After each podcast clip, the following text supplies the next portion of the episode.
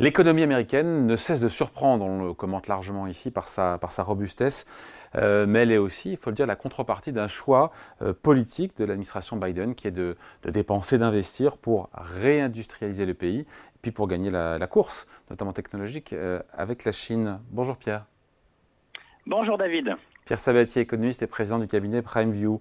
Euh, on a quand même des. C'est important, j'en parlais hier avec, euh, ou avant-hier, je ne sais plus, avec Ludovic Subran, le chef économiste d'Alliance mhm. qu'on aime beaucoup ici, qui m'expliquait que les déficits publics américains, euh, autour de, je sais pas, 7-8% aujourd'hui, ça expliquait entre 33% et 40% de cette bonne performance économique de notre Absolument. Ouais. Absolument assez surprenant puisque on, présente souvent finalement l'Europe comme le chancre du keynésianisme, du soutien public ou autre, mais la réalité, c'est que euh, avec plus de 33 milliards, 33 euh, 000 pardon, milliards de dollars de dette publique, avec un déficit qui avoisine les 8% aux États-Unis, eh bien en fait, euh, on va dire que les Américains appuient sur le champignon de, du déficit public pour soutenir leur économie. Donc on est vraiment dans du pur keynésianisme presque paradoxal d'ailleurs, et ça j'aime le rappeler tout de même, puisque vous avez dans l'économie deux pilotes, le, pilote monétaire et le pilote budgétaire. D'un côté aux États-Unis, le pilote monétaire veut que ça ralentisse, de l'autre côté, le, le, pilote budgétaire, lui, veut que ça continue d'accélérer. Et donc il y a une forme de paradoxe, mais aujourd'hui, force est de constater que c'est le pilote budgétaire qui l'emporte. Hein. C'est-à-dire que la puissance du soutien public permet de pallier euh, la faiblesse de la demande privée qui pourrait, euh, enfin qu'on devrait aujourd'hui apercevoir à travers en fait euh, des taux d'intérêt qui sont euh, bien plus élevé que par le passé. La stratégie politique et géopolitique de, Joe Biden, qui de finalement euh, ouvrir les cordons de la bourse, ne pas regarder la dépense, pour permettre à l'Amérique de rester un leader, euh, notamment sur la transition énergétique, sur le militaire, sur les technologies, aider les classes moyennes américaines, c'est une stratégie pardon, qui s'entend et qui se défend très bien. Hein. Oui, alors c'est une manière de voir les choses. Une année électorale, on peut aussi entendre le fait que euh, le président des États-Unis ne veut pas en fait que son économie ralentisse parce qu'il sait que ça pourrait lui coûter en termes de, alors pas forcément pour lui, mais en termes de, popularité euh, au sein même de la population américaine, et on sait qu'elle n'est pas forcément toujours portée au nu. Donc la réalité, c'est qu'il y a peut-être un peu de géostratégie derrière ça, mais euh, très, très, honnêtement, on, y lit surtout en fait une véritable politique électoraliste. Hein, oui, mais ça va, pardon, Pierre, ça n'a pas commencé cette année. Je veux dire, laisser filer déficit, Trump l'a fait. Euh, Biden a poursuivi avec une, économie qui était au plein emploi. Euh, c'est pas non plus juste une, euh, une année électorale. Non, il ne faut pas minorer. Là, vous avez, là, vous avez raison. Il ne faut pas minorer, euh, en gros, cette volonté de réindustrialisation qui ne date pas effectivement de Biden, qui avait, en gros, date du milieu des années 2010 où toute l'intelligence américaine et tous les grands think tanks américains ont pointé du doigt finalement l'ennemi chinois et le danger principal d'un point de vue sécurité nationale de l'émergence de la Chine d'un point de vue économique.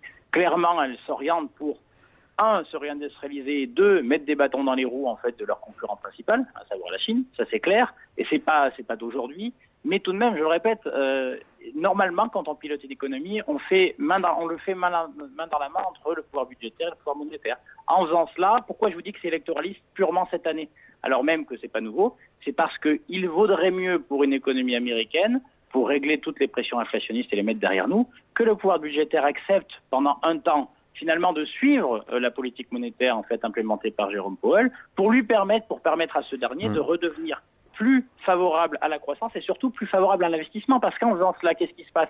Il repousse le moment à partir duquel la Banque centrale américaine pourra redonner de l'oxygène aux gens qui veulent investir. Parce que là, concrètement, il faut avoir en tête que les investissements aux États-Unis, puisque ce ne sont pas les privés qui peuvent les faire au regard des taux de financement ou taux d'intérêt actuels, eh bien c'est l'État qui doit substituer, qui doit s'y substituer. Mais ça, ça coûte, hein, ça coûte à l'américain. Aujourd'hui, des 8% de déficit public, euh, ça, ça coûte beaucoup plus cher qu'avant. C'est la raison pour laquelle on peut s'interroger tout de même. Et je le répète, pour nous, notre vision des choses, c'est que c'est plus en ce moment électoraliste qu'autre mmh. chose. On pourrait très bien voir l'économie américaine s'autofinancer ou financer à travers des investissements privés sa réindustrialisation. Aujourd'hui, eh bien, euh, elle ne le peut pas parce que bah, la, Banque centrale est coincée. C'est presque un paradoxe. Hein. Euh, on a souvent dit que euh, c'est les Chinois qui faisaient perdre la main à la Banque centrale américaine sur la courbe des taux. Aujourd'hui, j'ai presque envie de dire, c'est l'État américain qui fait perdre la main à la Banque centrale américaine. Mm. Ça ne durera pas très longtemps parce que ça finit par coûter cher en termes de charges financières à l'État. Hein, plus à, de la dette à 0%. Et puis il y a cet effet d'éviction aussi pour les, après pour les agents privés. Hein. C'est ce que vous expliquiez. évidemment. La dette publique, juste, Pierre, Pierre, la dette publique, elle enfle aux États-Unis. Euh, dans des proportions, il n'y a pas de quoi non plus. Euh, en 2033, les Américains auront 120% de dette, j'ai vu publique. Bon, pas de quoi non plus s'affoler. Et en même temps, euh, les marchés financiers s'inquiètent pas du tout de voir effectivement cet endettement euh, qui se poursuit aux États-Unis, euh, parce que il y a cette attractivité, tout le monde veut des actifs qui sont en dollars, donc il n'y a pas de problème de financement en tout cas à court terme. Ça pourrait changer. Alors il y a, c'est difficile, non, enfin en tout cas pas à court terme, puisque, enfin vous savez, le bonheur est relatif. même si effectivement ça a grand coût en gros de dépenses publiques, il n'empêche que l'économie américaine est celle qui affiche une des plus grandes potentielles, enfin un niveau de croissance potentielle les plus élevés au monde. Euh, effectivement, ces finances publiques sont pas top, mais elles sont finalement pas beaucoup moins bonnes que celles d'autres grands pays. On parle pas du Japon, bien évidemment, mais la France est à peu près kiff-kiff, par exemple, s'il faut juste euh, donner un exemple. Donc, c'est naturel que les gens continuent d'avoir, en fait, de l'appétit pour les actifs américains. Mais attention, vous savez, le monde de la finance, c'est un métier de plomberie. C'est combien j'ai à disposition et quels sont les besoins à financer en face. Et la problématique, c'est pas tellement une problématique de dette publique ou, ou du fait que les gens voudraient plus du dollar. C'est qu'au final, quand vous avez en fait un très gros besoin de financement public à financer, c'est ça le déficit public, c'est qu'il y a beaucoup d'argent, il y a beaucoup d'émissions qui est faite, donc il faut bien, ça vient capter l'épargne naturellement générée. Eh bien, quand vous avez des énormes besoins de financement public, vous pouvez avoir un phénomène qui deviendrait défavorable non aux actifs américains dans leur ensemble, mais à certains d'entre eux, Hein, en gros, vous pouvez très bien voir la situation dans les trimestres à venir, et c'est selon nous probable, hein, que d'une certaine manière, cet énorme besoin de financement public amène un effet siphon qui pourrait siphonner l'épargne privée. Concrètement, ça veut dire quoi? Ça veut dire que ben, pour euh, payer les déficits publics, eh bien, l'argent qui aurait pu être investi dans l'immobilier ou dans des actions, eh bien, il ne pourra plus l'être. Et dans ces cas-là, ça risque de peser sur les autres actifs privés que sont euh, l'immobilier. Ça, c'est déjà le cas. Hein. Sachez que c'est déjà le phénomène. Aujourd'hui, en fait, l'immobilier américain est à l'arrêt en termes de volume de transactions euh, et en termes de taux d'investissement déjà depuis pas mal de temps, c'est un des premiers effets. On pourrait très bien en fait voir cet effet-là perdurer et, s'extrapoler aux autres actifs américains. Donc c'est moins un effet ou un danger sur le dollar dans son ensemble. C'est ça. En fait, les, investisseurs, vous écoutez, ils resteront, euh, ils vont rester assoiffés de dollars, mais plus pour les mêmes typologies d'actifs. Exactement. Donc c'est plutôt un effet en fait à l'intérieur.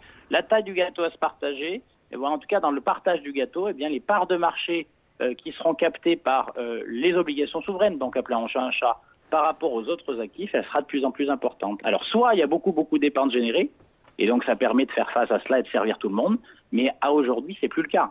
Dans un monde qui quand même ralentit, même si les économies ralentissent moins qu'ailleurs, ça veut dire que naturellement l'économie génère moins de revenus que par le passé, donc moins d'épargne à disposition, dans un contexte où les banques centrales réduisent la taille de leur bilan, donc elles aussi retirent une forme de liquidité. Donc vous voyez, donc notre crâne principal, c'est pas sur les obligations souveraines, c'est pas sur le dollar, c'est que bah, finalement il n'y a pas assez d'épargne momentanément pour servir tout le monde.